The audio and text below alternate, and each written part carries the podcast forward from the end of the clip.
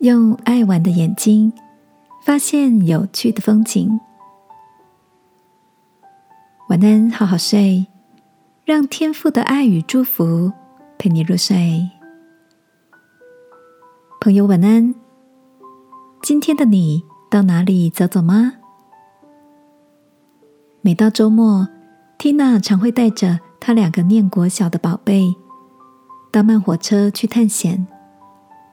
所谓的探险，就是不是先设定目的地，遇到想下车的地方就下车，再用散步的方式穿梭在陌生的大街小巷。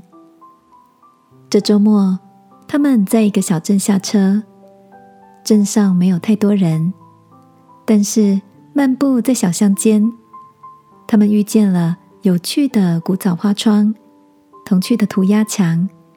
大大小小的彩绘石头和流经校园后门的小河。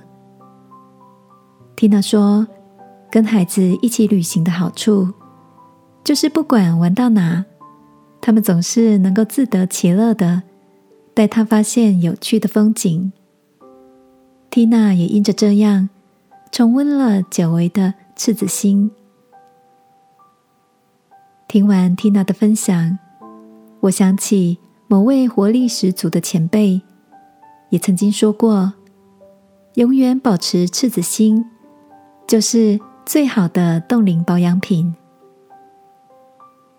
亲爱的，你有多久没有单纯的放空自己，带着好奇心去散步或旅行了呢？耶稣对门徒说：“让小孩子到我这里来，不要禁止他们。”因为在天国的正是这样的人。